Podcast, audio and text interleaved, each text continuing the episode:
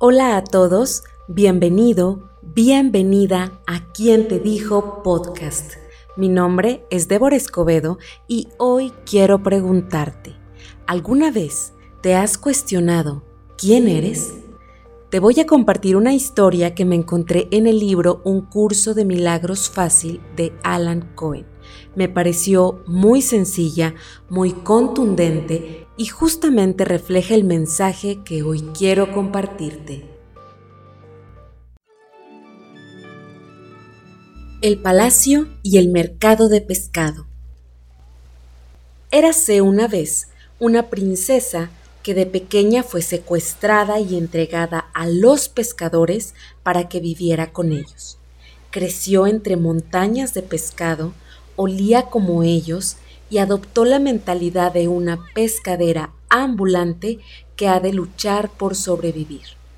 Al cabo de unos años, uno de los sirvientes del rey la encontró, la rescató y la devolvió a palacio.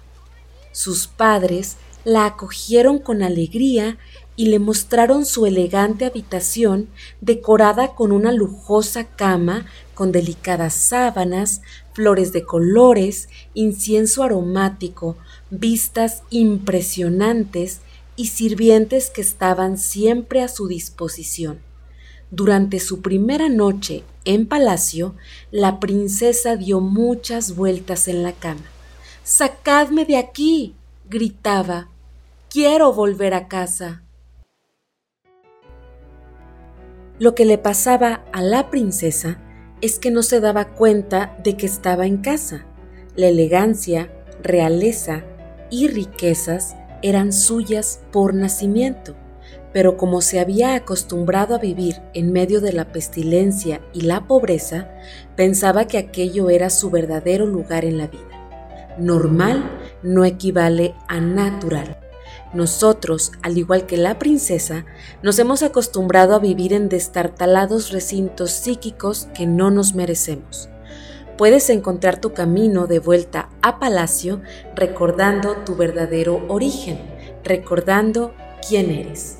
En este libro, Alan Cohen nos recuerda, no eres tu nombre, edad, peso, dirección, estado civil, religión, trabajo, extracto bancario, diagnóstico médico o cualquier otro atributo con el que te identifican en el mundo.